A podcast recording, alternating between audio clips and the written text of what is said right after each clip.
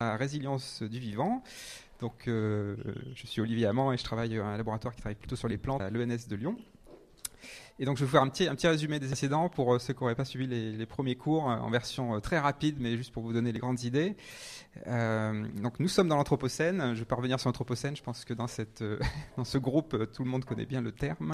et donc, mon hypothèse fondamentale, c'est que ce qui nous guide dans l'Anthropocène, c'est l'optimisation et l'optimisation que je définis ici comme amélioration des performances.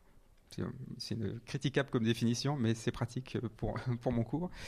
Euh, et donc en fait, on, voilà, on a vu que euh, on était ce tropisme vers la performance.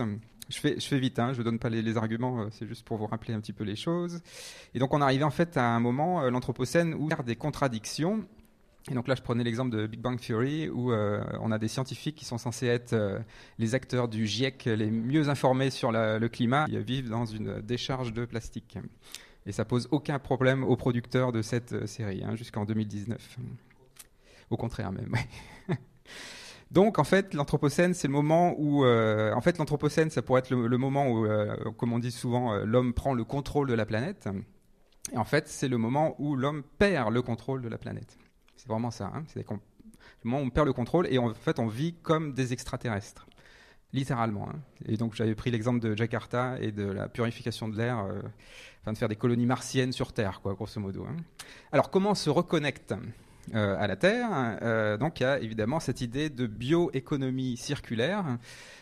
donc c'est l'idée du recyclage, de concevoir des produits sobres, moins d'impact sur l'environnement, en utilisant des objets biosourcés. Donc ça, c'est très bien et c'est évidemment ce qu'il faut faire. Ça restera quand même une industrie de niche parce que, en fait, cette économie circulaire implique une optimisation totale. Donc au lieu de s'écarter du tropisme de l'optimisation, on l'amplifie. C'est-à-dire qu'on optimise le paysage et on optimise même les êtres vivants pour qu'ils produisent assez pour qu'on puisse faire la bioéconomie circulaire. Donc quelque part, cette réponse-là, euh, elle, est, intéressante. Il y a des très bonnes choses dedans, hein. enfin, je ne jette pas tout à la poubelle, hein. au contraire, il y a des très très bonnes choses dans la bioéconomie circulaire, mais ce n'est pas une solution.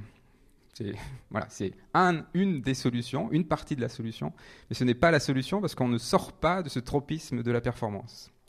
Alors, euh, on peut s'aider un petit peu de quelques penseurs, dont euh, par exemple Ivan Illich, qui a bien théorisé la contre-productivité. Donc ça, c'est ce que je vous disais euh, lors du dernier cours.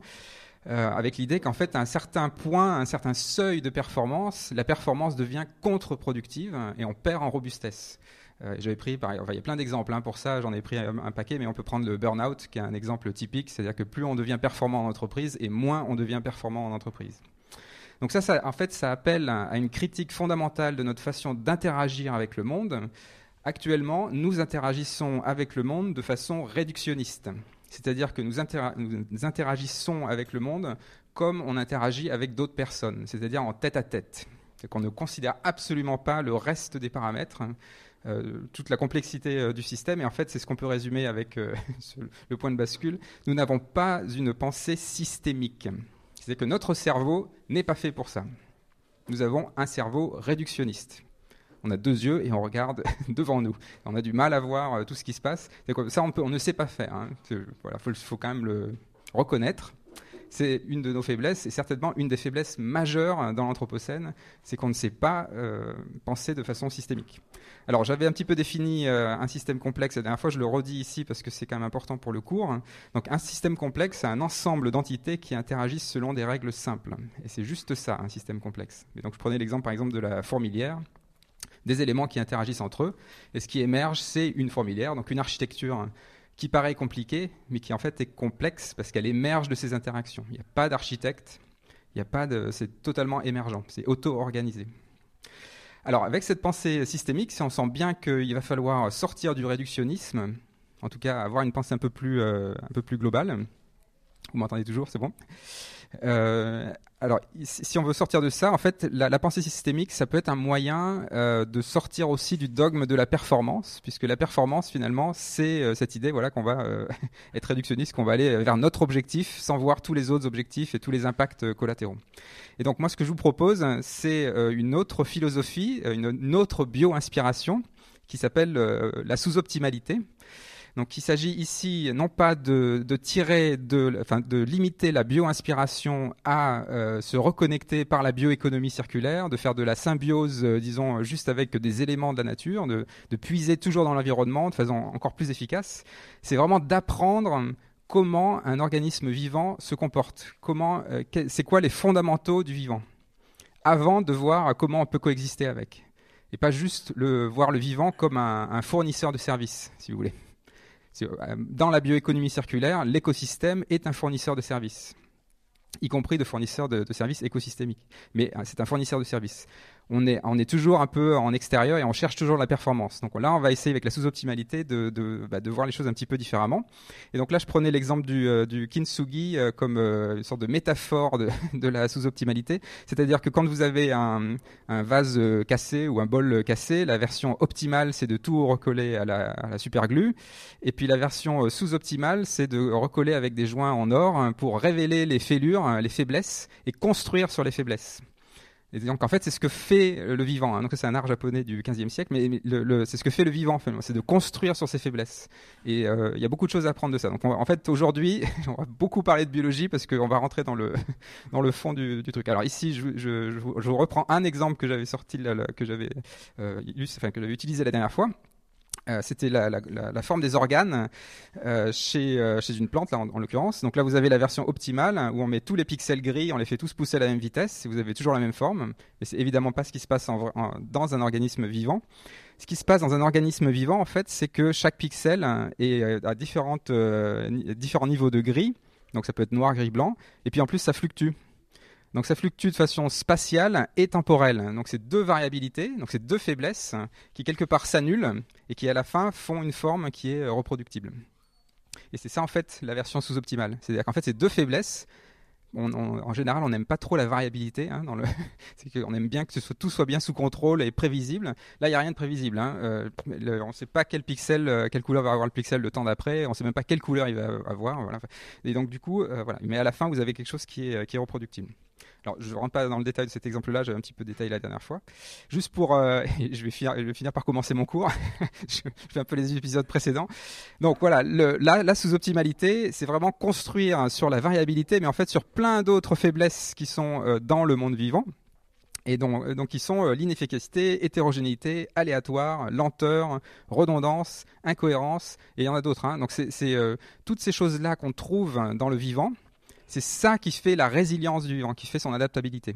Et donc il y a certainement beaucoup de leçons à apprendre de ça, puisque l'enjeu dans l'Anthropocène, ça va être l'adaptabilité. Hein. Il n'y a pas de question euh, là-dessus. Alors, eh ben donc, allons-y, le cours numéro 3. Donc cette fois-ci, on va vraiment, euh, là je vais faire vraiment un...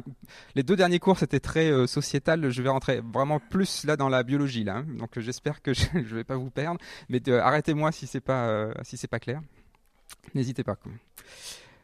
Alors, euh, la biologie, euh, c'est en fait, même pour les biologistes, si vous regardez dans les bouquins de biologie ou les films euh, d'animation comme celui-là, là, le vivant est très très souvent représenté de façon très idéalisée et simpliste. Alors bon, on peut comprendre, hein, c'est pour justement, c'est pour faire comprendre, pour voilà. Donc c'est simple, mais ça peut être un peu simpliste. Et donc là, par exemple, vous avez un, cas typique qu'on voit partout. Donc là, vous avez une cellule, bon, qui est représentée de façon comme une, une sphère parfaite. Bon, et puis euh, là, il y a une protéine qui s'appelle un récepteur. Il y a un ligand, donc c'est par exemple une hormone euh, qui va se fixer sur le, récepteur. Puis là, vous voyez, l'hormone, c'est exactement où elle est. Et puis, euh, paf, elle, s'encastre comme un, vaisseau spatial, voilà. Et donc voilà, on a, vraiment la vision d'ingénieur qui, qui, sort là. Bon, alors c'est pratique parce qu'en effet, il y a des hormones qui se lient à des récepteurs, hein, c'est pas faux, mais elles le font jamais comme ça. Hein. Euh, c'est ce que je dis souvent, c'est il faut penser que là l'hormone devrait être, euh, ça devrait être un ivrogne qui euh, sait pas trop où il va et puis euh, qui rate le truc et puis une fois de temps en temps ça, ça, marche quoi. Mais bon, ça c'est la représentation qu'on a du vivant et alors il y a un qui font qui font ça et mais le mais ça marche quand même. Enfin, je veux dire, c'est pas encore une fois c'est pas tout à jeter à la poubelle, mais on dit souvent que en biologie les ces interactions là entre protéines ou entre molécules c'est comme une clé et une serrure. C'est qu'en fait, c'est quelque chose de très malin. Euh, il y a vraiment la bonne forme. Et du coup, vu que c'est la bonne forme, ben là, hop, ça peut passer, euh, ça peut tourner, ça peut enclencher une cascade de signalisation. Euh, donc voilà, ça c'est un peu ce qu'on dit. Alors ça, c'est la version clé dans la serrure. Et puis donc là, vous voyez, il y a une boîte qui s'appelle Atomwise qui fait exactement la même chose, quoi, qui fait en fait qui dessine des, des molécules dont la forme va matcher, va, va, correspondre exactement à un récepteur et va pouvoir par exemple bloquer des récepteurs et ça va être des drogues qui vont être utilisé, hein, typiquement pour euh, les névralgies ou des choses comme ça. Donc c'est vraiment utilisé et ça marche. Ça marche. Mais la version telle que c'est présenté sur ce film-là, la molécule sait où elle va. En fait, elle, elle, va, elle va s'encastrer exactement là où il faut. Elle a exactement la bonne forme. Euh, bon, ça, c'est une vision totalement idéalisée du vivant. Hein. C'est évidemment euh, pas comme ça dans une vraie cellule. Hein. C'est beaucoup plus bruité que ça. Il y a beaucoup plus variable, beaucoup plus hétérogène. Bon, alors ça c'est l'exemple, on va dire moléculaire. Si on prend une, échelle un petit peu plus haut, il y a, des exemples célèbres de, comme ça d'images du vivant euh, idéalisé. C'est par exemple la, salmonelle. Bon, il y, a, plein de bactéries qui ont des flagelles comme ça là, qui, sont capables de bouger. Donc les bactéries, hein, vous savez, c'est un micron à peu près la taille en moyenne, quoi. Donc c'est tout petit. Euh, vous en avez plein dans la bouche, hein, par exemple. Vous pouvez faire ça, vous pouvez gratter la bouche et puis passer ça au microscope et vous allez voir quelques cellules humaines et puis euh, des millions de bactéries qui tournent partout. donc voilà, ça ressemble à ça, des bactéries quand on regarde microscope. Puis il y a ces flagelles là. Et alors maintenant, on connaît très très bien euh, les protéines qui sont euh, dans, ce, flagelle. Et vous voyez, ça ressemble à c'est une structure extrêmement euh, compliquée, j'ai envie de dire, avec un rotor et tout ça. Donc ça ressemble vraiment comme, ça ressemble vraiment à un moteur. Euh, c'est euh, assez bien, euh, assez bien décrit. C'est un des systèmes les mieux connus hein, en biologie. On connaît toutes les protéines, on sait comment ça marche, etc. Alors j'ai quelques données un peu quantifiées. Donc voilà, ça fait une bactérie qui est assez flagelle, donc c'est salmonelle. Elles avancent à une vitesse qui est 60 fois leur taille par seconde. Donc vous imaginez un petit peu la, vitesse, quoi. Hein. C'est quand même c'est quelque chose de très efficace. Donc c'est encore une fois pour aller dans le sens du vivant idéalisé, on se dit ah bah c'est quand même merveilleux, le, vivant a pu faire quelque chose comme ça, quoi. C'est extraordinaire. Alors juste pour vous fixer les idées, si ça faisait 60 fois votre taille, si vous étiez une bactérie et que vous avanciez 60 euh, fois votre taille, en fait vous seriez dans cette voiture qui peut monter jusqu'à 360 km/h. Donc ce serait ça votre vitesse individuelle, hein, si vous aviez des flagelles au pied, quoi. Donc euh, l'équivalent euh, si on fait à l'échelle, quoi. Alors, ce, euh, donc là, voilà, c'est le, vivant idéalisé. Et alors, euh, c'est donc là, vous le voyez tourner le, rotor. Donc, c'est encore une fois une vision très euh, voilà, simpliste. Mais cette vision-là, elle est très utilisée dans le champ du créationnisme. Euh, de l'intelligent design, parce qu'évidemment, il euh, n'y a que Dieu qui a pu créer un truc pareil. Quoi. C'est d'une telle complexité, euh, c'est pas possible. Quoi. Enfin, on, a, on, a, du mal à trouver une autre, raison. Alors, je ne vais pas faire un débat créationniste versus évolution, c'est pas le sujet, mais c'est juste pour dire que c'est vraiment ancré dans la culture de ce vivant idéalisé jusqu'à avoir des échos religieux, j'ai envie de dire. Alors, pourquoi je dis que c'est euh, une, version très biaisée euh, du vivant? Euh, bah, Tout simplement, en fait, il ne faut pas aller chercher bien loin. Hein. on va prendre de Lamarck pour commencer. Les organismes vivants changent tout le temps. Ils sont tout le temps dynamiques. Le mot dynamique, c'est certainement le mot que les biologistes prononcent le plus. Hein. Euh, c'est toujours, euh, ça croît, ça grandit, ça bouge, il y, a de la locomotion, etc. il y, a beaucoup de choses qui sont dynamiques. Et donc Lamarck l'avait bien compris avec sa théorie du transformisme, c'est quand même un des premiers euh, qui met en avant une théorie de l'évolution des organismes vivants avec ces, critères-là, alors qui sont critiquables aujourd'hui parce que là, il y, a encore une finalité mais qui dit en gros que les, organes qui sont les plus utilisés sont ceux qui vont être renforcés et par hérédité vont être transmis à la génération d'après. Donc du coup, euh, ça, ça implique, on pourrait, on pourrait avoir une image de perfection avec ça, hein, on pourrait dire même d'optimisation, mais en creux, ça veut dire que tous les organismes ne sont pas adaptés en fait. C'est qu'ils sont jamais parfaits en fait, ils sont en train de se perfectionner, donc ils sont en fait en dessous, donc ils sont quelque part sous-optimaux d'une certaine, certaine manière. Ils sont en fait dans un flux, dans une trajectoire, hein, mais ils sont pas euh, à l'optimum. D'accord? Donc ça c'est Lamarck, la théorie du transformisme, donc ça c'est 1809. Euh, un siècle plus tard, il y a Darcy Thompson qui est quelqu'un de très intéressant, euh, qui est un peu sous, euh, sous-étudié en biologie, mais qui est pour moi un des, vraiment des grands fondateurs de, de la biologie moderne, on va dire. parce que lui en fait il a fait des associations, en fait c'est un biologiste qui a fait beaucoup de physique et qui a fait un petit peu la, la, fusion des deux domaines. Donc il a fait de la biophysique bien avant que ce soit très, très à la mode comme aujourd'hui. ah oui pardon, ça c'est, toujours Lamarck, pardon. oui je, suis encore sur la marque. Donc là, c'est les, girafes qui, euh, qui montent, qui ont leur cou. C'est un exemple classique hein, pour la marque, hein, pour dire que les girafes ont, euh, ont évolué en, augmentant la, taille de leur cou pour, euh, voilà, pour, Bon, alors c'est évidemment, hein, aujourd'hui c'est un petit peu critiquable, mais ça donne un petit peu l'idée que c'est un flux. Quoi. Alors Darcy Thompson, vous avez peut-être déjà vu ces, euh, images-là, là, donc c'est la théorie des transformations, petite subtilité, mais c'est euh, beaucoup plus cartésien dans le sens où euh, il, en fait il prend euh, l'image de par exemple des poissons mais à peu près tous les organismes vivants et il fait une transformation géométrique hein, pour montrer l'évolution. Et donc en fait ce qu'il dit c'est que euh, au cours de l'évolution les, organismes vivants se sont transformés de façon géométrique et donc ça a suivi une, forme d'évolution. Il n'était pas darwinien hein, il était plutôt critique sur la, théorie de Darwin, mais euh, il était plutôt euh, on va dire. Euh, et voilà, donc il, a cette idée que les, objets vivants se transforment en permanence. Donc moi, tout ce qui m'intéresse pour la leçon d'aujourd'hui, c'est de dire qu'en fait, les organismes vivants sont toujours en transformation. Donc ils ne sont pas parfaits, donc ils ne sont pas idéaux. Alors Darwin, quand même, est majeur, hein, parce que lui, il fait sauter la finalité. C'est qu'en fait, ce que dit Darwin, il dit exactement comme Lamarck, les organismes vivants se transforment en permanence, mais sans objectif, sans finalité. L'évolution est aveugle. Et ça, c'est un, une rupture majeure hein, euh, en biologie. Enfin, je pense que vous, le savez bien. Mais donc, dans l'origine des espèces, euh, voilà, en gros, il dit que la, trajectoire, on la voit a posteriori. Pas euh, les organismes vivants ne, sont pas en train de grandir pour acquérir quelque chose. C'est après coup qu'on se, en fait, ça a été sélectionné. Donc, c'est la, sélection naturelle a posteriori. Donc ça, c'est vraiment fondamental. Et encore une fois, ça assoit l'idée que le vivant n'est pas idéal, il n'est pas à l'optimum, il est toujours dans un flux. Alors, ce qui est très fort, c'est que l'évolution elle-même n'est pas fiable. Et ça aussi, il faut bien l'avoir en tête.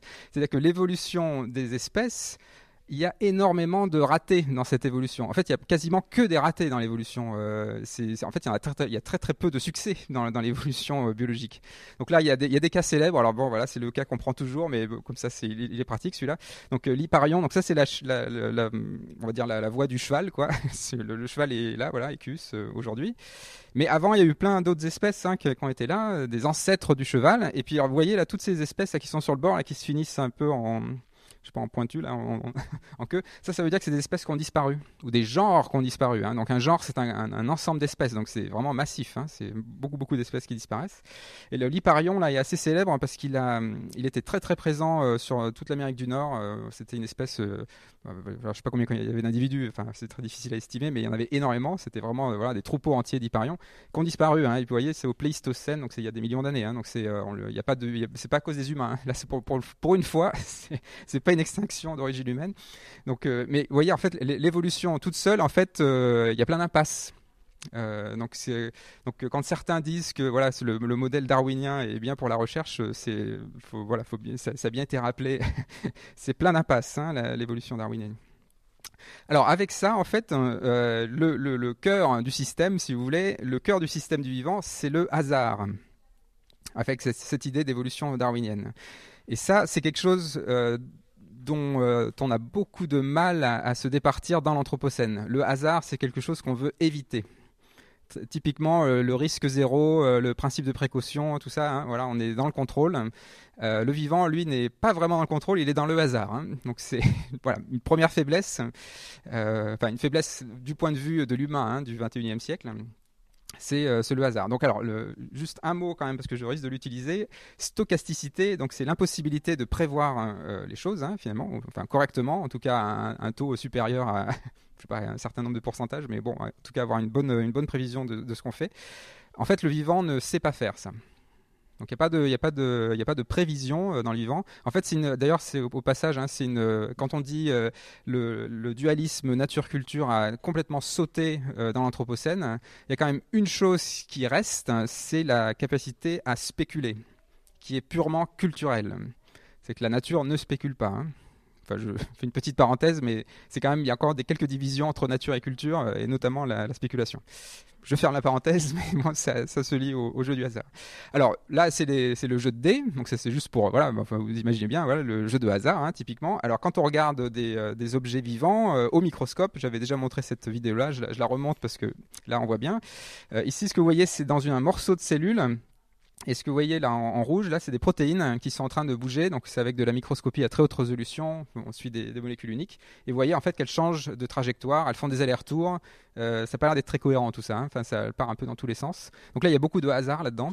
Beaucoup de ce qu'on appelle random walk, hein, où en fait il y a voilà, des, protéines qui se baladent sans trop chercher, un petit peu comme quand on regarde des fourmis, on a parfois l'impression qu'elles cherchent un petit peu dans tous les sens. Bah, c'est à peu près la même chose au niveau des protéines. Il ne faut pas imaginer parce que c'est plus petit que c'est mieux contrôlé. En fait, c'est le hasard à toutes les échelles. Hein. Ça, c'est aussi quelque chose qui est, bien vérifié actuellement. Alors ok, donc quand, une fois que je vous ai dit que euh, le hasard était vraiment hyper important en biologie, et à toutes les échelles, donc là vous avez euh, les protéines, les fourmis, mais vous pouvez prendre ça à l'échelle des populations entières, hein, euh, on peut se demander d'où ça vient, quoi? Qu'est-ce qui fait qu'un système devient stochastique? Pourquoi les systèmes vivants, c'est difficile de poser la question du pourquoi, mais comment se fait-il ou comment les systèmes vivants arrivent à être stochastiques? Qu'est-ce qu'ils font qui sont stochastiques? Alors ça c'est assez simple et c'est là il y a un peu de maths, c'est pour l'or. Euh, c'est la fameuse loi des grands nombres. Euh, en fait, euh, quelque chose est beaucoup plus prévisible si vous avez beaucoup de des grands effectifs. Donc c'est ce qui est utilisé dans les sondages hein, typiquement. Donc si vous avez un très très grand effectif, vous savez vous avez une, bonne, vous avez une moyenne qui est consolidée quoi. C'est-à-dire que votre moyenne, elle veut vraiment dire quelque chose. Si vous avez un million de personnes, vous faites un sondage sur un million de personnes et vous avez une réponse, euh, cette réponse-là, elle, a des chances d'être vraie. Si vous faites le même sondage avec 10 personnes, vous pouvez avoir des doutes sur la réponse de ce sondage. Hein. Ça, c'est un truc assez classique. Donc là, vous avez euh, le, pile ou face, là, et vous voyez, en fait, si vous nombre, le, nombre de lancers, donc on sait que c'est 50-50, hein, a priori, en théorie. Mais vous voyez, en fait, euh, ça peut évoluer. Alors, hop, euh, bah, il n'y a pas les 40%, mais en fait, vous voyez l'écart, quoi. Hein, c'est qu'en fait, à 100 000, euh, là, l'écart il est à 0,05%, donc on est quasiment bon. À 100 000, euh, on n'est pas très loin des 50-50. Vous voyez qu'on peut faire une erreur de 2% à 100, donc si on, si on fait 10 lancers, on peut être carrément à côté de la plaque. Quoi. Donc c'est, enfin, juste pour dire les choses simplement, mais vous voyez que le, hasard, en fait, la stochasticité, elle est, promue, j'ai envie de dire, quand les effectifs sont réduits. C'est-à-dire que si vous avez moins d'effectifs, vous avez plus de chances d'avoir quelque chose d'imprévisible. je pourrais le dire plus simplement comme ça. C'est que si vous avez moins d'individus, euh, le comportement de la population va être euh, plus imprévisible. Alors, je vais illustrer ça avec quelques exemples non biologiques. Euh, le, si vous regardez un rond-point, euh, pendant très longtemps, euh, vous allez voir bah, de nuit, en plus c'est pratique avec les feux. donc vous voyez, en fait, ça fait le tour. Donc vous avez un comportement moyen d'une personne qui fait le tour d'un rond-point. Bon, en fait, voilà, ça suit le rond-point. Mais si vous, si vous diminuez les effectifs et si vous vous concentrez sur les, sur les individus, bah, de temps en temps, il y en a un qui rate le, le rond-point. Bon, ça, c'est parce que si, vous, si votre n égale 1, l'échantillon, si vous avez qu'une seule personne et vous tombez sur cette personne-là, vous allez dire, bah, c'est comme ça qu'on traverse un rond-point. On va tout droit, quoi. Alors que, bon, si vous avez des effectifs euh, grands, bah voilà, vous allez avoir un petit peu une meilleure idée de ce qu'on fait vraiment, quoi. Bon, ça c'est juste pour illustrer l'importance des effectifs, évidemment. Et alors ça c'est assez important parce que ça explique les mouvements browniens qui sont en fait qui n'ont rien à voir avec la biologie, mais qui quelque part sont euh, dans les systèmes biologiques également. Euh, les mouvements browniens, c'est ça en fait. Vous voyez là, c'est des grains de pollen qui sont en suspension, et puis on les voit bouger. Alors pendant euh, longtemps, on a pensé, bon, les grains, les grains de pollen sont vivants, donc c'est eux qui bougent. en fait, ce qui se passe, c'est que les grains de pollen sont très très légers, euh, et l'eau en fait euh, bombarde les grains de pollen de chaque côté. En fait, euh, l'eau est mobile, hein, les molécules d'eau bougent, tout est, dynamique. Et en fait, vu que c'est une petite surface, un pollen, et que c'est léger, en fait, vous, vous allez être bombardé par des molécules d'eau, mais par un petit nombre de molécules d'eau. Et donc, vous aurez en fait rarement exactement le même nombre de molécules d'eau qui bombardent le grain de pollen d'un côté que de l'autre.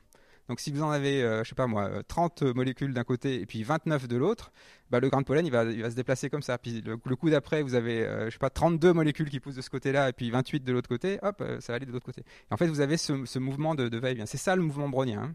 Et c'est lié à la température parce qu'évidemment, les mouvements d'eau sont liés à la température. La dynamique de l'eau va dépendre de la température. Donc là, en fait, c'est un exemple microscopique.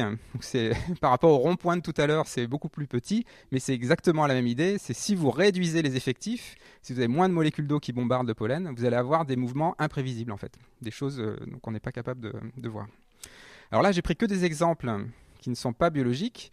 Évidemment, c'est intéressant quand on regarde ce qui se passe en biologie. Alors ici, là, il faut que je vous, amène un petit peu à voir ce, ce graphe-là, qui paraît un petit peu austère comme ça, mais qui en fait est assez simple.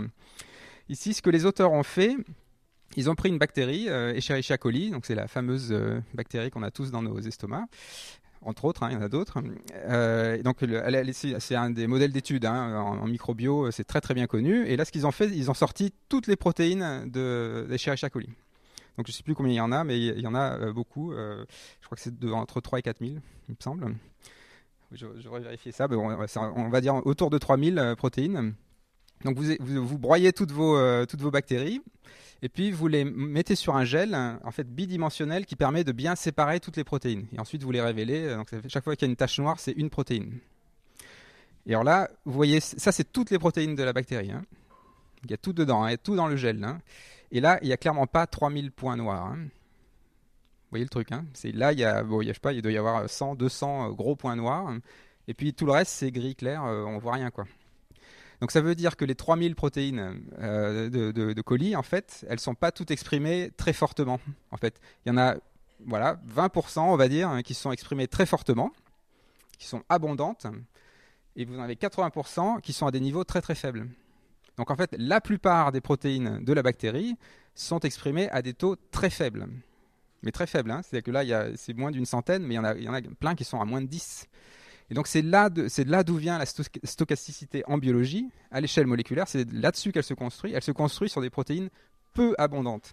Donc si vous voulez, c'est le mouvement brownien à l'échelle euh, des protéines, c'est euh, le rond-point. Euh. en fait, voilà, on a, peu, il y a, peu d'effectifs. Il y a peu d'effectifs en biologie.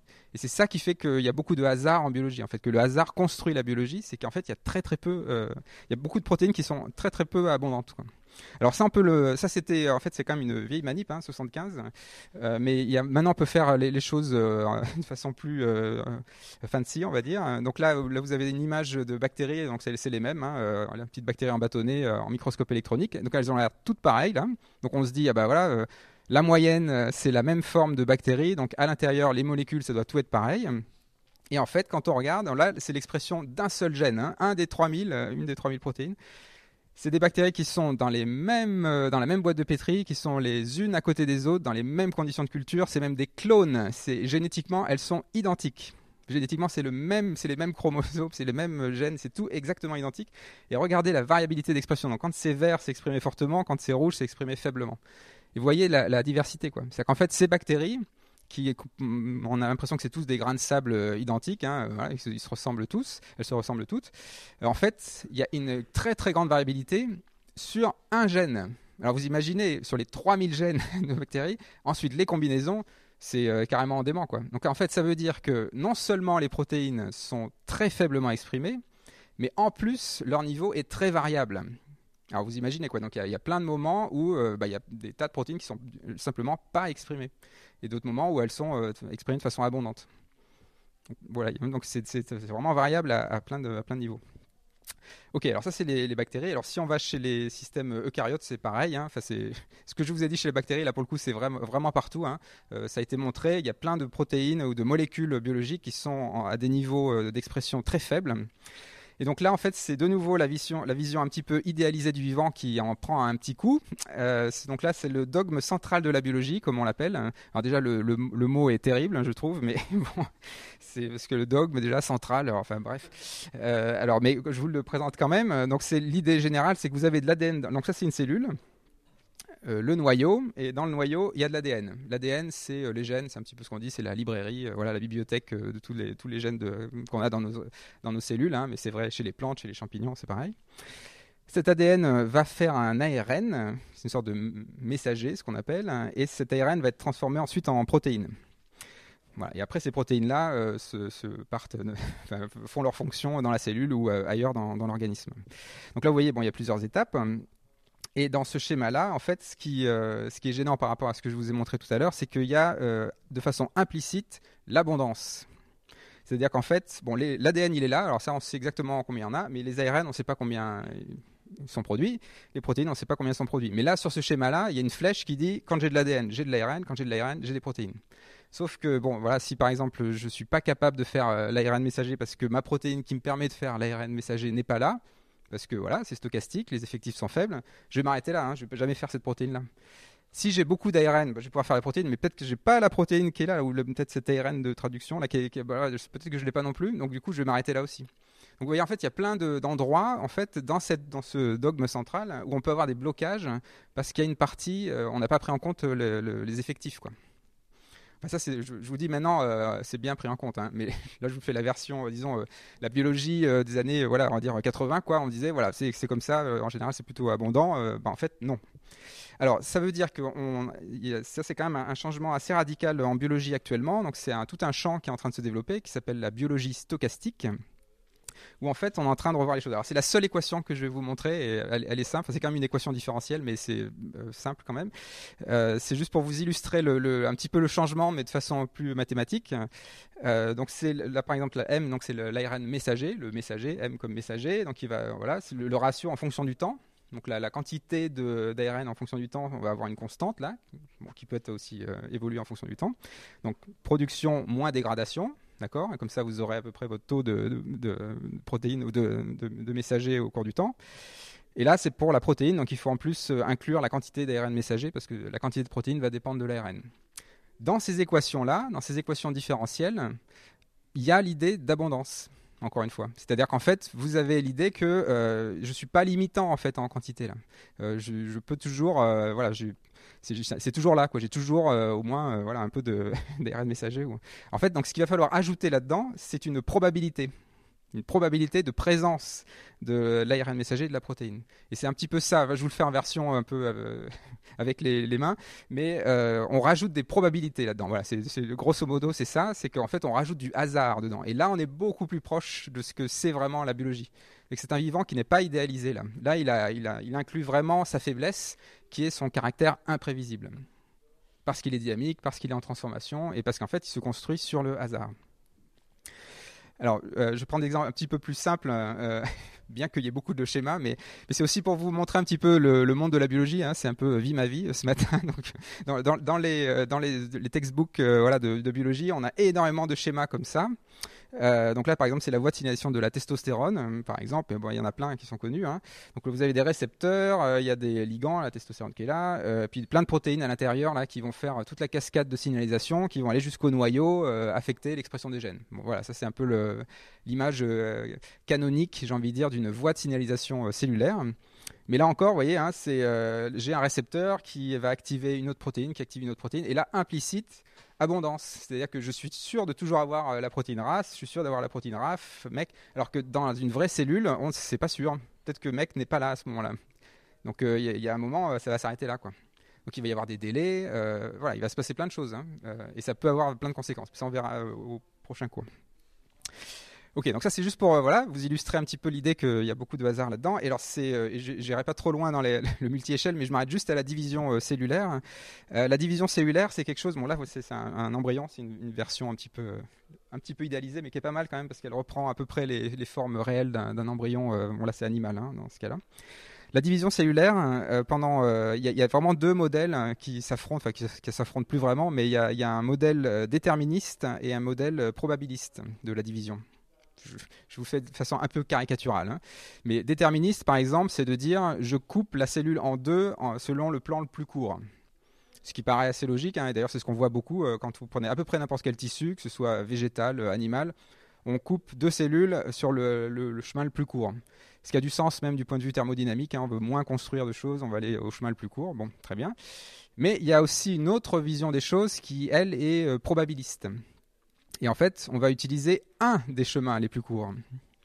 Et c'est toute la différence. ça peut vous paraître subtil, mais c'est euh, une grosse différence. Alors j'ai juste, euh, bon, je vais pas trop rentrer dans les détails, mais c'est euh, un exemple ici, par exemple, où les, les auteurs, donc ça c'est l'équipe de Jacques Dumay.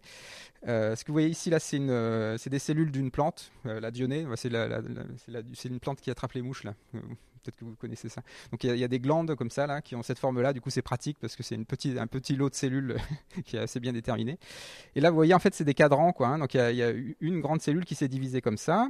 Et puis là, la, même cellule, elle a à peu près la même forme, elle s'est divisée euh, comme ça. Là. Donc en fait, il y a plusieurs façons de se diviser et pourtant la cellule a la même forme. Donc s'il y a plusieurs façons de se diviser et que la cellule a la même forme, c'est que c'est pas déterministe c'est forcément probabiliste. Il doit y avoir un choix. Il faut choisir, euh, c'est voilà, c'est le, plus court, un des plus courts. Alors en fait, ils ont montré ça avec des bulles de savon. En fait, vous mettez deux bulles de savon dans un cadran, comme ça, là, euh, c'est de la gélose. Hein. vous mettez deux bulles de savon dans le cadran, et puis vous déplacez l'interface, et vous voyez qu'il y a trois états stables, en fait. Vous pouvez avoir deux bulles de savon qui sont comme ça, qui sont comme ça, ou qui sont comme ça. Et ensuite, on peut calculer des, minima d'énergie. On se rend compte que celui-là et celui-là, c'est exactement la même distance, et c'est le plus court. Et celui-là, il est un peu plus long. Et donc, en fait, quand on regarde les probabilités, euh, la cellule se divise moins souvent comme ça et plus souvent comme ça. Mais du coup, c'est probabiliste. Vous voyez, en fait, elle, va toujours avoir tendance à se diviser selon le, plan le plus court, mais en fait, c'est l'un des plans le plus court.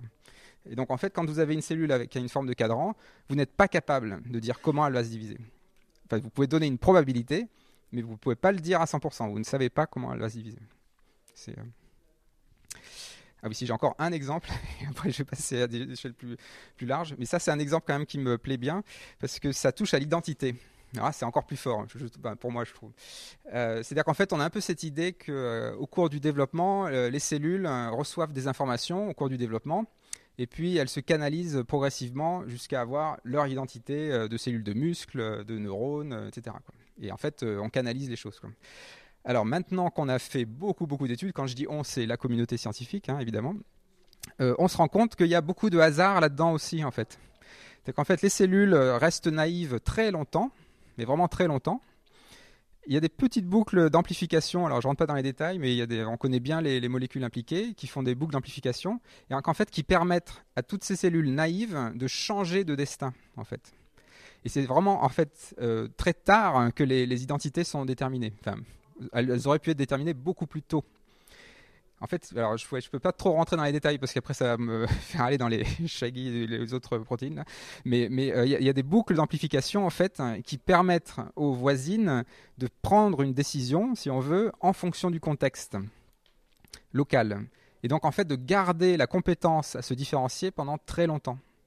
Et là, en fait, c'est une vertu du hasard qui est énorme. C'est qu'en fait, vous ne bloquez pas votre système très tôt, vous le laissez adaptable pendant très longtemps. Et c'est grâce au hasard, ça. Ça, c'est grâce, en fait, à la stochasticité, au fait qu'il y ait peu de protéines. Donc, s'il pourrait être vu comme une faiblesse, c'est ça qui permet l'adaptabilité. Vous voyez ce que je veux dire hein? C'est qu'en fait, les cellules vont maintenir le hasard, l'imprévisibilité pendant très longtemps. Et en fait, après, elles vont, elles être capables de. Ah, smart device. Euh, ouais, bon, très bien. je suis pas très smart.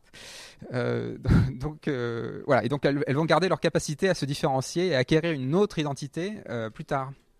Et ça, c'est construit sur le hasard. Et donc là, vous voyez le lien avec la sous-optimalité. C'est-à-dire que dans la société du contrôle dans laquelle on est, on va mettre les identités très tôt. C'est la chaîne de construction Ikea, c'est le taylorisme et tout ça. On va dire, ah, on fait, les choses dès le départ et on ne, bouge plus. C'est très efficace, mais c'est absolument pas adaptable. Alors que là, on a quelque chose qui est adaptable pendant très longtemps et qui est construit sur euh, la faiblesse, hein, sur le faible nombre de protéines. Donc vous voyez un peu le, c'est quand même assez beau quoi, hein, euh, comme modèle. Alors les avantages évidemment euh, c'est assez clair, c'est au niveau des populations, euh, c'est typiquement euh, en pleine période de coronavirus, c'est assez facile de prendre cet exemple-là, c'est que dans une population, vu qu'il y a du hasard, vu qu'il y a de la variabilité qui en, qui en découle, il y aura toujours des personnes qui vont résister au virus. Parce qu'il y a ce hasard. Euh, donc ça, ce serait les personnes, par exemple, qui sont sensibles. On va être optimiste. c'est les personnes sensibles. Ça, c'est les personnes résistantes. Et vous voyez, en fait, dans une population, il y aura toujours des, il y aura des gens qui diront j'ai eu la chance d'être résistant euh, à ce virus. Donc en fait, euh, ça, c'est, ça, voilà, et ça, ça naît dans la stochasticité, dans le hasard. C'est le hasard qui permet ça. Et en fait, ça, c'est fondamental pour la sous-optimalité. Et c'est quelque chose, et c'est un point de débat euh, fondamental, j'ai envie de dire, euh, un point de débat sociétal fondamental, c'est que la sous-optimalité biologique met en avant la résilience de la population. Et ça, c'est euh, quelque chose, vu qu'on est dans une société très individualiste, c'est quelque chose qu'on a du mal à entendre. Mais la biologie ne, ne fait pas attention à l'individu. Enfin, je, je, le dis de façon un peu forte, mais c'est un petit peu ça quand même. C'est-à-dire que l'évolution a sélectionné des mécanismes qui favorisent la résilience de la population. Et alors j'ai beaucoup parlé de résilience, mais je me suis rendu compte que je ne l'avais pas forcément bien défini, donc c'est l'occasion sur cette diapo de le dire. Donc la résilience, il y a trois aspects. Quand on parle de résilience, hein, c'est vrai qu'on l'entend souvent, même euh, dans les médias et tout ça, mais il faut bien voir les choses, c'est qu'en fait c'est robuste, adaptable et transformable. Donc la robustesse, c'est la, capacité d'un système à maintenir ses fonctions malgré les fluctuations extérieures. Donc quelque part, on peut considérer que l'adaptabilité est incluse dans la robustesse, quelque part, parce qu'en fait, on s'adapte aux fluctuations de l'environnement. Mais la résilience va plus loin parce qu'elle ajoute la partie transformable. Et ça, c'est ça qui est clé, hein, quelque part. Hein. C'est-à-dire qu'en fait, c'est de la robustesse sur le long terme. C'est-à-dire que vous, avez, euh, vous êtes capable d'être euh, robuste par rapport aux fluctuations à venir. C'est que vous êtes capable de, changer votre système à l'avenir. Vous savez déjà que vous allez pouvoir euh, changer ça. Bon, c'est une petite parenthèse, mais importante quand même pour définir la résilience.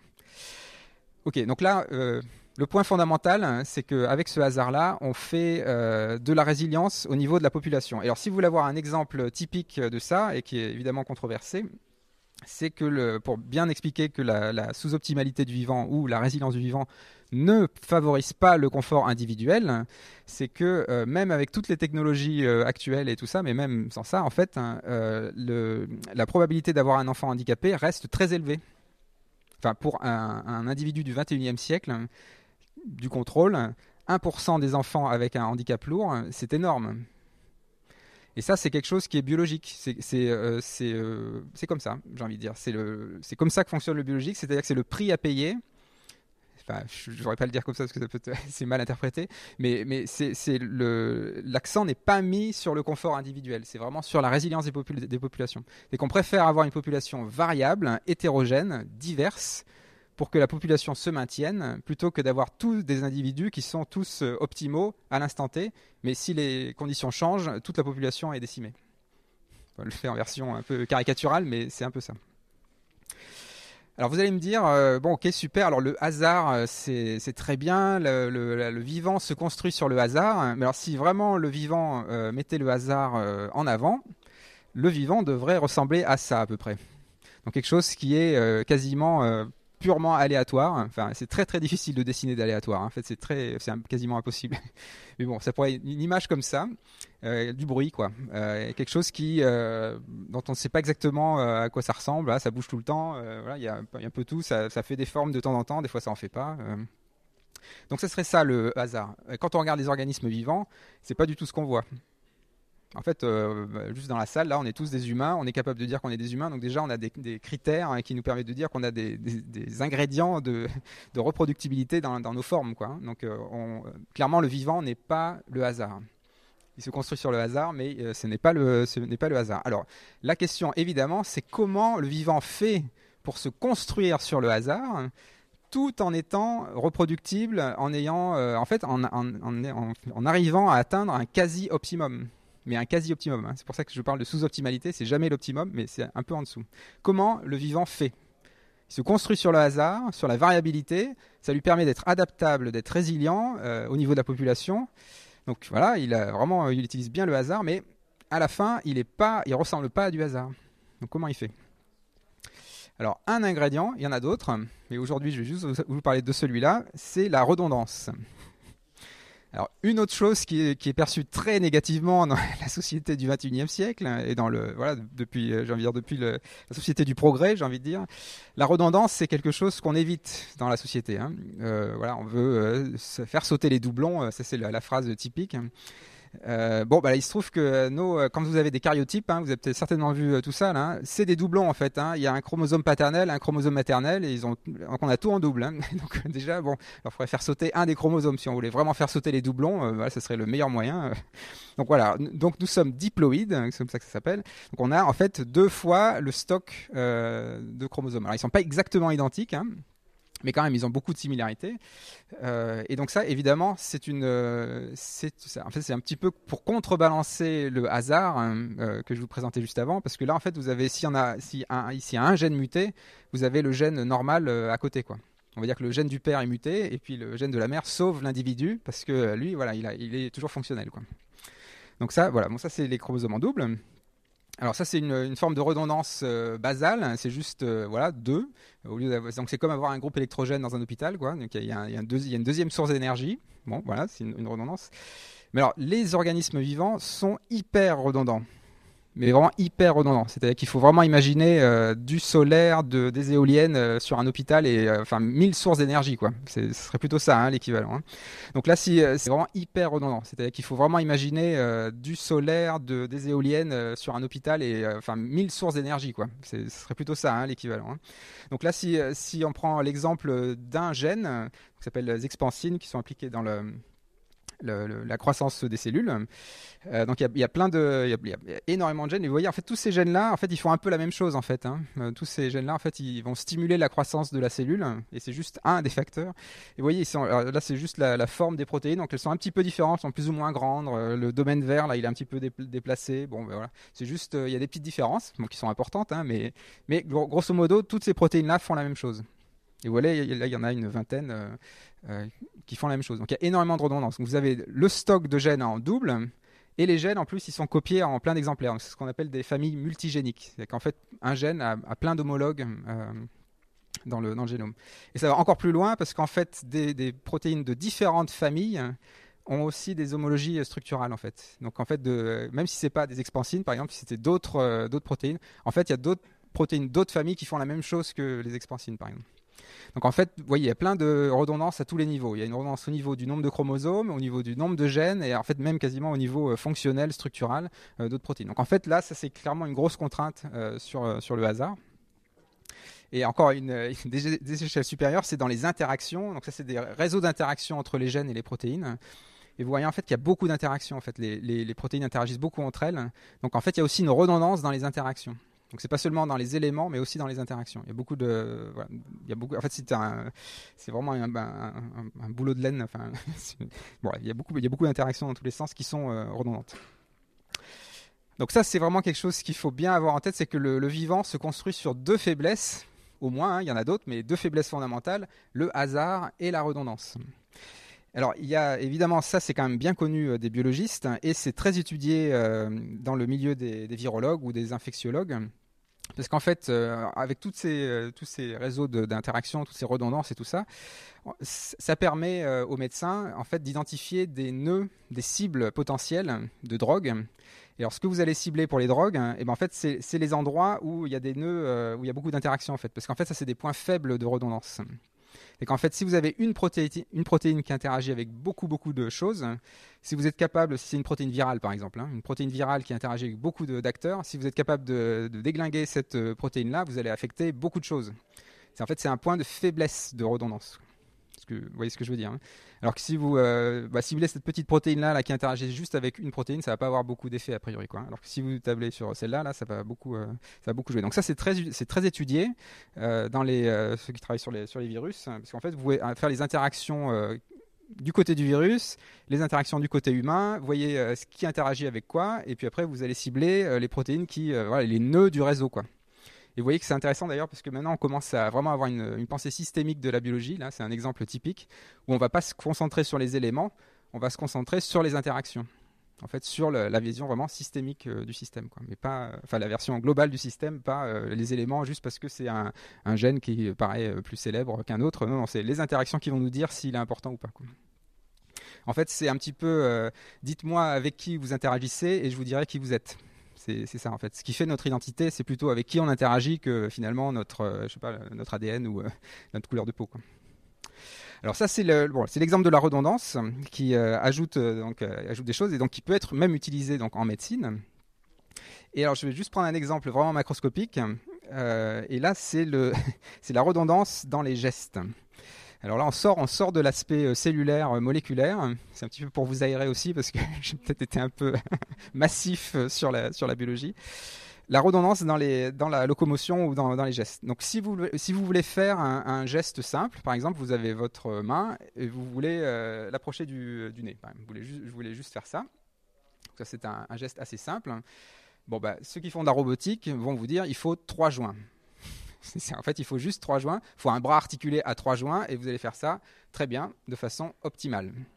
Et que ça, c'est tout ce qu'il faut. C'est le minimum possible pour faire ça. Alors, quand on regarde un, vrai bras euh, voilà, de, tenniswoman, par exemple, mais euh, n'importe quel bras, euh, il y a beaucoup, beaucoup plus de joints que ça. Hein. Il n'y a pas trois joints. Et on comprend bien, c'est parce qu'on ne fait pas que ça. Notre bras sert à autre chose aussi. Bon, c'est pas mal. Mais euh, donc voilà, c'est multi, multivalent, euh, polyvalent, euh, c'est polyfonctionnel. Donc c'est normal qu'il y ait d'autres joints. Mais il y a quand même autre chose là-dedans qui est assez, moi je trouve assez intéressant. Donc il y a une étude là qui a été publiée dans PNS là qui, qui montre en fait ils ont donc ce qu'ont fait les auteurs en fait c'est qu'ils ont ils ont enregistré des gens qui devaient donc là c'était à l'horizontale ils, devaient déplacer leurs bras d'un point A à un point B. Donc ils ont fait ça pendant très longtemps, tac. Et puis à un moment euh, de l'expérience, les expérimentateurs euh, en fait font tourner la surface sur lequel. Donc c'est-à-dire que le point B bouge. Donc du coup, alors le premier coup, il rate le point B. Le deuxième coup, euh, il voit que ça vient, donc il, corrige, il corrige, il corrige, et puis à la fin, ils y arrivent mieux, quoi. Et puis après, ils remettent la surface fixe, et puis ils se replantent, et puis du coup, ils reviennent, et puis ils apprennent en fait. Et en fait, ils apprennent de plus en plus vite. Donc il y a, voilà, une forme d'apprentissage. Alors, ce qu'ils ont montré, ben, c'est qu'entre un gaucher et un droitier, enfin le bras droit, entre la même personne, mais bras droit, bras gauche, il y a des différences. C'est-à-dire qu'en fait, le bras droit apprend beaucoup mieux que le bras gauche si vous êtes droitier, par exemple. Et ce qui est fascinant, c'est que c'est la redondance qui fait apprendre. C'est-à-dire qu'en fait, il y a plus de redondance dans le bras droit si vous êtes droitier que dans le bras gauche. Votre redondance est plus, plus euh, élaborée, on va dire. Donc en fait, si je pousse le bouchon un peu plus loin, un cran plus loin que ce qui est écrit dans, le papier, ce qui fait que vous êtes capable d'apprendre, c'est la variabilité que vous autorisez dans votre bras dans ce cas-là. C'est-à-dire que si vous avez beaucoup de redondance, vous allez autoriser beaucoup plus euh, d'exploration finalement, parce que voilà, vous êtes confortable, quoi. Vous pouvez essayer des tas de choses. Et en fait, c'est ce que montre un petit peu cette étude-là, c'est que si vous voulez, euh, donc la version optimale, je vais faire par l'absurde, la, version optimale, c'est le sportif professionnel qui va perfectionner son mouvement, donc il va faire son service euh, toujours pareil, euh, le mieux possible, plus de façon plus efficace possible. Mais en faisant ça, en fait, hein, le, bras ou le, tennisman, le tenniswoman va perdre en fait des capacités d'apprentissage c'est qu'à force de perfectionner un geste, vous allez perdre de la redondance et en fait vous allez perdre de l'apprentissage. Alors c'est après ça peut être quelque chose qu'on peut élargir. Alors c'est, peut on peut débattre, mais la redondance c'est quelque chose de, clé pour l'apprentissage. On sait bien que pour apprendre il faut reformuler, il faut redire les choses. Euh, enseigner c'est redire, c'est répéter. Euh, finalement la redondance c'est fondamental pour l'apprentissage. Et là vous voyez en fait qu'on a même des données biologiques dans le bras, mais évidemment dans tous les membres, euh, qui disent que la redondance c'est ça qui permet d'apprendre. C'est quand même assez euh, fondamental hein, comme, euh, comme conclusion. Donc on arrive à, un point où euh, on se dit, bah voilà, donc en fait, et ça c'est clé, hein, le, vivant, donc la sous-optimalité du vivant, c'est se construire sur ses faiblesses. Mais c'est aussi se construire sur les contradictions de ses faiblesses. Et ça, c'est vraiment clé pour la sous-optimalité. C'est-à-dire qu'en fait, il faut vraiment faire le contraire de ce qu'on pourrait intuitivement penser c'est qu'en fait, vous avez beaucoup d'aléatoires euh, dans la biologie, donc ça vous permet euh, voilà, d'explorer des, tas de possibles. Mais vous avez aussi beaucoup de redondances qui vont un petit peu compenser, si on veut, euh, l'aléatoire. Mais c'est deux notions négatives qui en fait s'équilibrent. Et c'est en fait ça qui contribue à la reproductibilité des formes, à la robustesse des systèmes biologiques en fait. Alors, je vais juste prendre un autre exemple, mais je vais aller plus rapidement pour l'autre exemple. Mais c'est un peu la même idée. Mais alors, cette fois, on va oublier euh, les aspects vraiment euh, moléculaires. On va passer à de la mécanique. Et vous allez voir qu'en fait, ce qui est très beau, c'est que c'est la même conclusion, mais avec euh, de la mécanique. Alors, je commence avec. parce qu'en fait, voilà, il y a quand même un lien avec la biologie. Hein. c'est que les objets biologiques sont des objets physiques. Donc ils sont soumis à la loi de la mécanique euh, comme les autres. Hein. Il n'y a pas de, souci. Alors je prends un exemple non biologique pour démarrer, le pont d'Avignon. C'est un pont euh, classique, un pont de pierre euh, qui est construit par empilement. Donc les, les, pierres du, du pont d'Avignon sont soumises à la force de gravité. Donc ça veut dire que c'est un pont qui va s'effondrer on ne sait pas dans combien de temps, mais il va s'effondrer. la gravité va gagner. Hein. Il n'y a pas de doute là-dessus. Voilà, ça va s'éroder. Euh, Et en plus, euh, là, il y a un flux, c'est dans une rivière. Les ponts, souvent, sont dans des rivières, hein, on a remarqué. Et là, euh, il s'est passé qu'ils l'ont reconstruit un certain nombre de fois. Et bah, au bout d'un moment, ils ont arrêté de reconstruire. parce qu'ils se faisaient à chaque fois détruire. Donc le flux était trop important. Donc clairement, c'était pas le bon design. là, c'est des défauts d'architecte, clair. Mais ça, c'est un, mode de construction euh, humain, c'est la pyramide de Khéops, enfin c'est, voilà, c'est nos maisons, hein, qui est basé sur la compression, donc qui dépend uniquement des forces de l'environnement, si vous voulez, de la gravité. Quoi. Donc inutile de dire que c'est pas du tout ce, qu'ont utilisé les organismes vivants. Hein. Ils n'ont pas utilisé cette stratégie-là. Alors ce qu'ils ont utilisé les, les organismes vivants, c'est plutôt ça. c'est le pont suspendu. Donc les organismes vivants sont plutôt des ponts suspendus, c'est pas vraiment des ponts d'Avignon. Et donc là, vous voyez un pont, euh, donc c'est dans une vallée californienne, hein, c'est pas le Golden Gate, c'en est un, autre, je ne sais plus le nom. Euh, et donc ça, c'est euh, là, il y a du vent. C'est juste un, pont suspendu dans le vent. Et vous voyez un petit peu le, les déformations. Hein, c'est assez. Alors, pour être complètement honnête, hein, le film est en boucle. Si vous regardez le vrai film, il finit quand même par casser. Hein, au bout d'un moment, il est robuste, mais jusqu'à un certain point. Mais quand même, euh, vous ne pourriez pas faire ça avec le, pont d'Avignon. Hein. Vous ne pouvez pas le déformer comme ça euh, et qu'il se remette à, peu près euh, de façon élastique à, l'état initial. Hein. Alors, c'est quoi le secret du, pont suspendu? Eh ben, Le secret du pont suspendu, c'est tout simple. Hein. C'est un équilibre entre tension et compression. Le, le, tablier du, pont est en compression et les filaments sont en tension. Et c'est cet équilibre-là donc c'est pour ça que je fais le parallèle avec euh, aléatoire et redondance, parce qu'il y a encore un équilibre. Là, c'est un équilibre entre tension et compression qui fait que le pont, en fait, a sa propre mécanique, qui devient un peu insensible ou moins sensible aux fluctuations de l'environnement. Il a sa propre autonomie mécanique c'est euh, à peu près clair. Donc là, vous voyez, en fait, c'est un et donc ça, c'est très utilisé en architecture, hein, parce que il y, a aussi d'autres avantages, c'est que vous avez, besoin de beaucoup moins de matériaux hein, pour faire des, choses comme ça. Parce qu'en fait, il faut juste un équilibre. Donc vous n'avez pas besoin de, bétonner à mort. il faut juste avoir un, bon équilibre bien pensé, quoi. Alors il y a plein d'autres choses comme ça. Donc là le pont, vous allez me dire, bon, euh, comparer un pont suspendu à un organisme vivant, euh, il n'y a pas beaucoup d'organismes vivants qui ressemblent géométriquement à un pont suspendu. Alors je vais vous donner des exemples plus clairs. Le cerf-volant, le cerf-volant est aussi une structure hein, comme ça, avec un équilibre entre tension et compression. Donc tout ça, c'est ce qu'on appelle des structures pré-stressées. C'est qu'en fait, elles ont des contraintes en permanence. En fait, elles sont tout le temps en compression et en tension, mais à l'équilibre. Et donc le cerf-volant, c'est une structure pré-stressée. Et là, c'est en euh, c'est une surface plate, en fait. Donc euh, en biologie, il y a beaucoup de surfaces plates. Hein. Ça vous a pas échappé, hein. les feuilles, euh, voilà, bah, il y, en a plein d'autres. donc le cerf-volant, c'est deux bâtons qui sont en compression et une membrane en tension c'est un équilibre. Et vous avez quelque chose d'extrêmement léger et qui a une forme robuste, qui est capable de se plier, de soutenir le vent, euh, etc. Et alors évidemment, le cas encore plus typique de la biologie, c'est le ballon. C'est le ballon, vous avez une sphère, donc euh, ça pourrait être une cellule, ça peut être euh, plein d'autres choses, avec une enveloppe en tension et un gaz en compression. Et c'est l'équilibre des deux qui fait la forme sphérique finalement. Et ça, c'est très robuste. On n'a peut-être pas l'impression à un ballon, hein, on voit tout de suite le ballon qui explose, mais, en fait, c'est quelque chose de très très robuste, avec très très peu de matériaux. Je vous défie, avec autant de matériaux, de faire un, tel volume, euh, et aussi léger, hein, euh, avec, d'une autre façon. Hein. Alors bon, tout ça c'est un peu théorique parce que c'est les objets euh, inanimés. Alors, eh ben en fait, euh, c'est pareil. Hein. Donc là, mon, exemple favori, les plantes, hein, c'est un peu là-dessus que je bosse. Euh, les plantes sont pressurisées. Donc en fait, les, plantes sont des ballons quelque part, sauf qu'elles sont pas gonflées à l'air, elles sont gonflées à l'eau mais c'est pareil. Donc en fait, c'est tout simple. Hein. Vous arrêtez d'arroser vos plantes et elles, euh, se dégonflent. Hein. C'est ça, hein. c'est tout simplement ça. Donc en fait, les plantes sont gonflées à l'eau, elles sont pré-stressées en permanence. Elles sont en fait un épiderme qui est en tension et des tissus internes qui sont en compression. Donc c'est souvent le... donc il y a des artistes qui se sont emparés de cette question-là.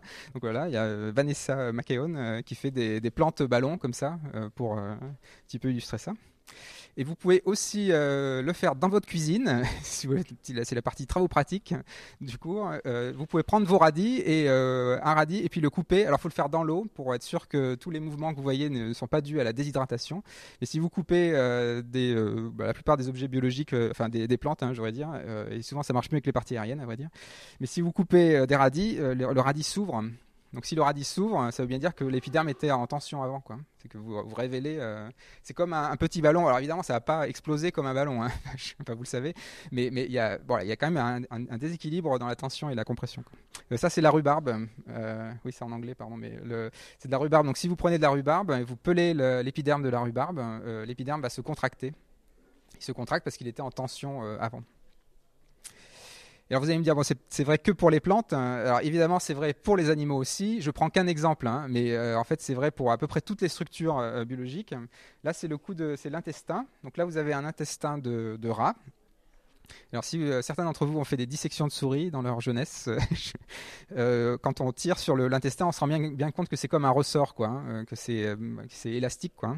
Donc là, ces, auteurs-là ont fait exactement la même. Enfin, ils ont vraiment pris ça de façon littérale. Ce qu'ils ont fait, c'est qu'ils ont pris deux morceaux de caoutchouc ils ont étiré un morceau de caoutchouc, ils ont collé les deux morceaux et ensuite ils ont relâché.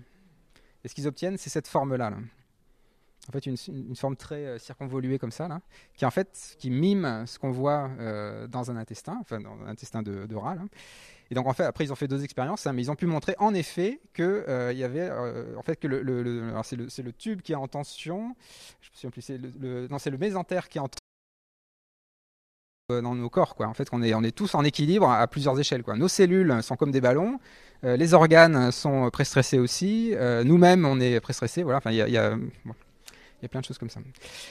Donc j'arrive à la fin de mon cours. Donc là en fait, vous voyez, je vous ai donné en fait finalement trois exemples qui disent un petit peu la même chose il y avait euh, au début les organes, donc celui qui était tout gris et puis celui qui était avec des pixels euh, noirs et blancs euh, qui clignotaient là, avec donc en fait deux variabilités, variabilité spatiale, variabilité temporelle, donc deux faiblesses dans l'esprit humain du 21e siècle, qui en fait permet la reproductibilité et l'adaptabilité des formes. On a vu que l'aléatoire et la redondance, en fait, c'est deux faiblesses en contradiction, mais qui font la robustesse moléculaire. Et puis vous voyez, au point de vue mécanique, compression et tension. Alors ça, je sais pas si on peut considérer que c'est des faiblesses ou pas forcément, mais les deux en fait sont à l'équilibre et c'est ça qui permet une forme de robustesse mécanique euh, des objets euh, biologiques. Donc je peux le représenter comme ça, de façon euh, très caricaturale. Oui, en fait, le vivant se construit sur ses faiblesses, ses faiblesses et ses contradictions, et c'est ça qui permet son autonomie. Et c'est en fait l'autonomie, c'est ça qui permet la résilience. Enfin, l'autonomie et résilience sont main dans la main, quoi, en fait. En fait, il y a une forme d'autonomie dans, les mécanismes biologiques. Alors, si je vais, euh, j'enfonce le clou complètement. Vous voyez qu'en fait, la, version optimale, là, je reviens à ma bioéconomie circulaire, euh, où euh, voilà, on peut extraire des tas d'éléments du vivant. Hein, cette version optimale de la performance oblitère complètement ça. C'est-à-dire qu'en fait, on veut juste avoir des objets efficaces. Et quand on regarde le vivant, on se rend compte que eux, ils se construisent sur leurs faiblesses et sur leurs contradictions. Enfin, je, me répète un peu, hein, je fais du bourrage de crâne, mais, mais c'est vraiment ça et c'est fondamental comme différence. C'est-à-dire que si on veut faire de la bio-inspiration, bah, autant la faire bien. C'est-à-dire que vraiment s'inspirer de vraiment ce que c'est que le vivant, quoi. Et le vivant, c'est ça en fait. C'est pas ça. Hein. Ça, c'est euh, le taylorisme appliqué à des objets biologiques, quoi. Mais c'est pas euh, c'est pas du tout le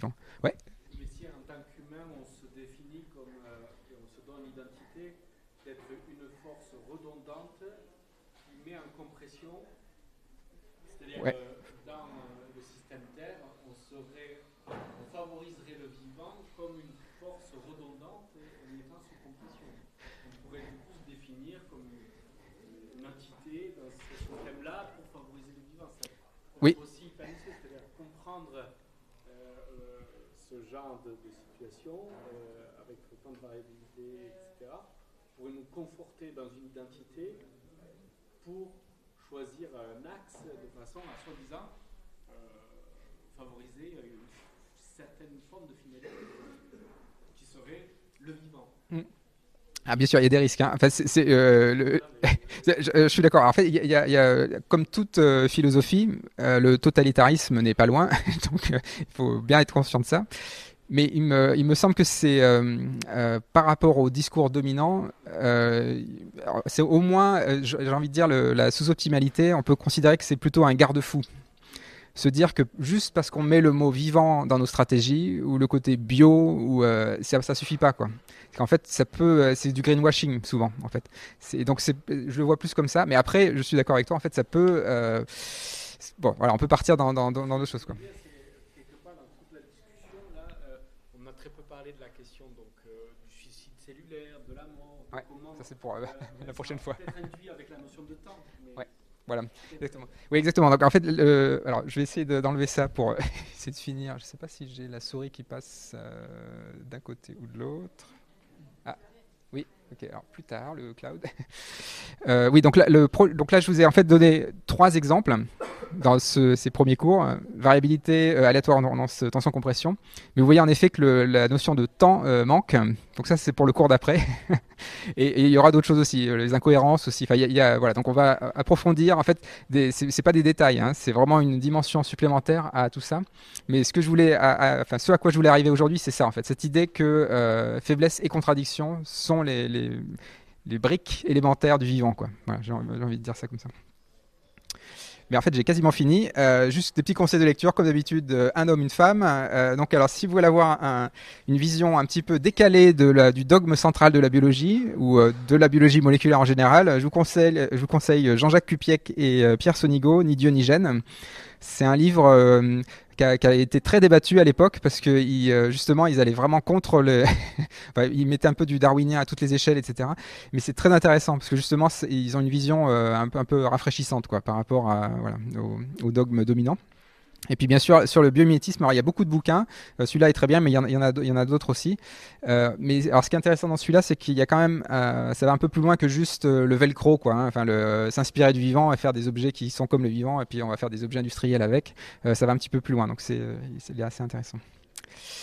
Euh, oups. Alors euh, voilà, ben donc on arrive au bout. Donc, là c'était une bio-inspiration élargie. Donc enfin, je sais pas si c'est forcément le meilleur titre, mais j'espère que je vous ai convaincu que cette bio-inspiration là, elle est, elle pas, euh, elle s'arrête pas juste à l'objet vivant comme du matériau à exploiter. On rentre dedans, on essaie de comprendre comment il fonctionne et peut-être qu'il y a des leçons à apprendre pour la résilience de nos sociétés. Donc les prochains cours, donc on verra euh, bah, les autres aspects de la sous-optimalité et donc là on va rentrer dans le temps, euh, etc. Enfin bon, donc plus euh, des, choses un petit peu différentes. Et puis les derniers cours, euh, 5 et 6, donc là, on va sortir de la biologie. Alors c'est un peu périlleux, à vrai dire, de faire cet exercice-là, surtout pour un biologiste, parce que je vais être en conflit d'intérêt total. Mais c'est de dire en fait qu'est-ce que vraiment on peut apprendre de la biologie? Est-ce que on est-ce qu'il y a des échos? Alors dans le monde culturel, alors là c'est il y a pléthore d'exemples, donc euh, ce sera un cours un peu euh, voilà euh, plutôt culturel. Mais la partie 6, c'est vraiment c'est- de voir qu'est-ce que pourrait être un futur sous-optimal. Qu'est-ce que une société sous-optimale, à quoi elle pourrait ressembler? Quelles en sont les limites? Qu'est-ce qu'il faudrait mieux pas faire? Qu'est-ce qu'on pourrait faire? Qu'est-ce qui existe déjà? Et en fait, ça va être surtout ça. Je vais essayer de vous montrer en quoi il y a déjà beaucoup de choses qui s'inspirent de la sous-optimalité dans le monde actuel. C'est ce que j'appelle le futur mou. Voilà, bah, je vous remercie.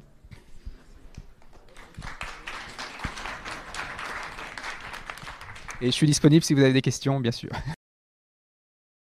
Euh, Dans nos corps, quoi. En fait, on est, on est tous en équilibre à plusieurs échelles, quoi. Nos cellules sont comme des ballons. euh, les organes sont préstressés aussi. euh, Nous-mêmes, on est préstressés. Voilà. Enfin, il y a, y y a plein de choses comme ça. Donc, j'arrive à la fin de mon cours. Donc là, en fait, vous voyez, je vous ai donné en fait finalement trois exemples qui disent un petit peu la même chose. Il y avait au début le- les organes, donc celui qui était tout gris et puis celui qui était avec des pixels euh, noirs et blancs euh, qui clignotaient là, avec euh, donc en fait deux variabilités, variabilité spatiale, variabilité temporelle, donc deux faiblesses dans le l'esprit humain du 21e siècle, qui en fait permet la reproductibilité et l'adaptabilité des formes.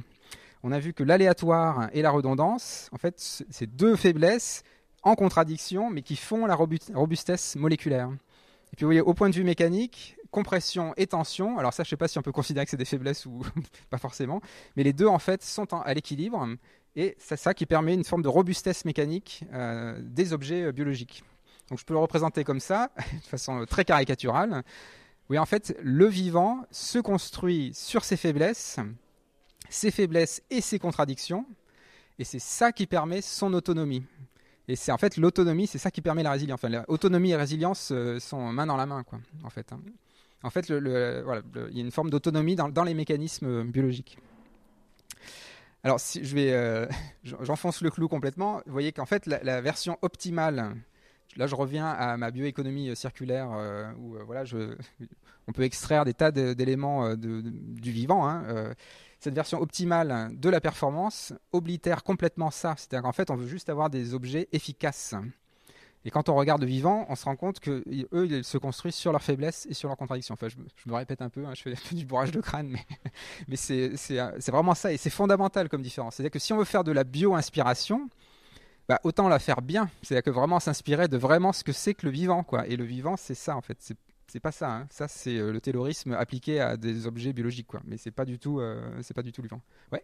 Mais si en tant qu'humain, on se définit comme, euh, et on se donne l'identité d'être une force redondante qui met en compression, c'est-à-dire Ouais. que dans euh, le système Terre, on, serait, on favoriserait le vivant comme une force redondante en étant sous compression. On pourrait du coup se définir comme une, une entité dans ce système-là pour favoriser le vivant. Ça Oui. aussi c'est-à-dire comprendre euh, euh, ce genre de, de situation euh, avec autant de variabilité, etc., pourrait nous conforter dans une identité pour choisir un axe de façon à soi-disant euh, favoriser une certaine forme de finalité qui serait le vivant. Mm.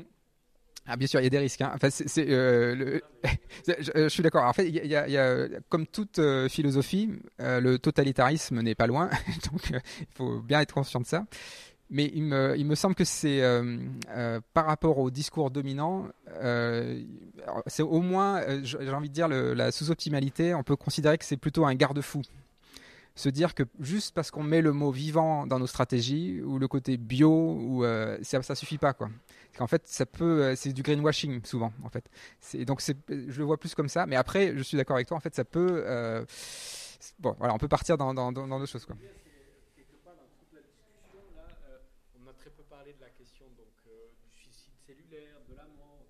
c'est pour euh, la prochaine fois. avec la notion de temps. Mais ouais, voilà, exactement. Oui, exactement. Donc en fait, euh, alors je vais essayer d'enlever ça pour euh, essayer de finir. Je ne sais pas si j'ai la souris qui passe euh, d'un côté ou de l'autre. Ok, alors plus tard, le cloud.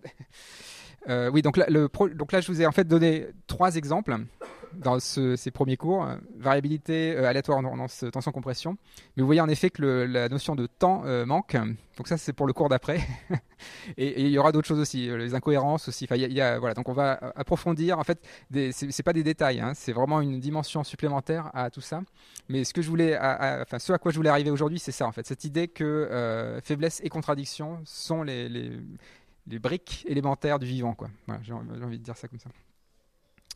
Mais en fait, j'ai quasiment fini. Euh, juste des petits conseils de lecture, comme d'habitude, euh, un homme, une femme. Euh, donc, alors, si vous voulez avoir un, une vision un petit peu décalée du dogme central de la biologie ou de la biologie moléculaire en général, je vous conseille, je vous conseille Jean-Jacques Cupiec et Pierre Sonigo, Ni Dieu ni gène.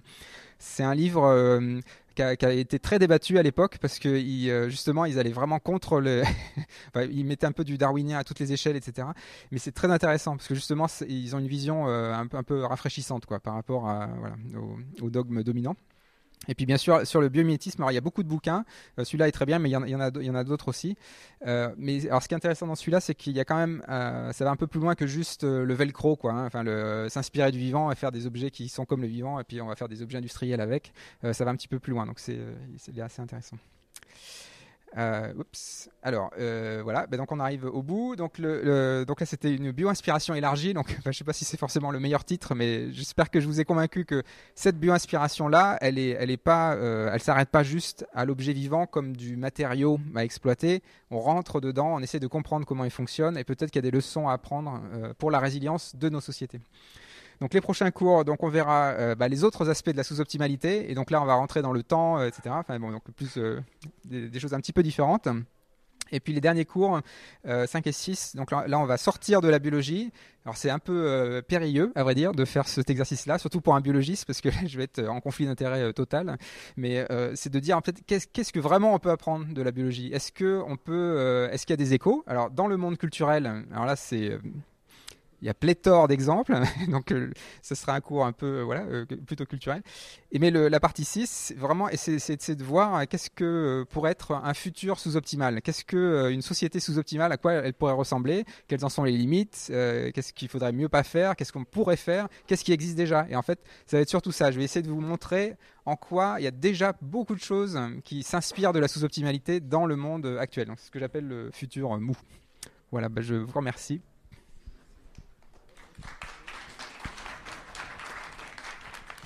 Et je suis disponible si vous avez des questions, bien sûr.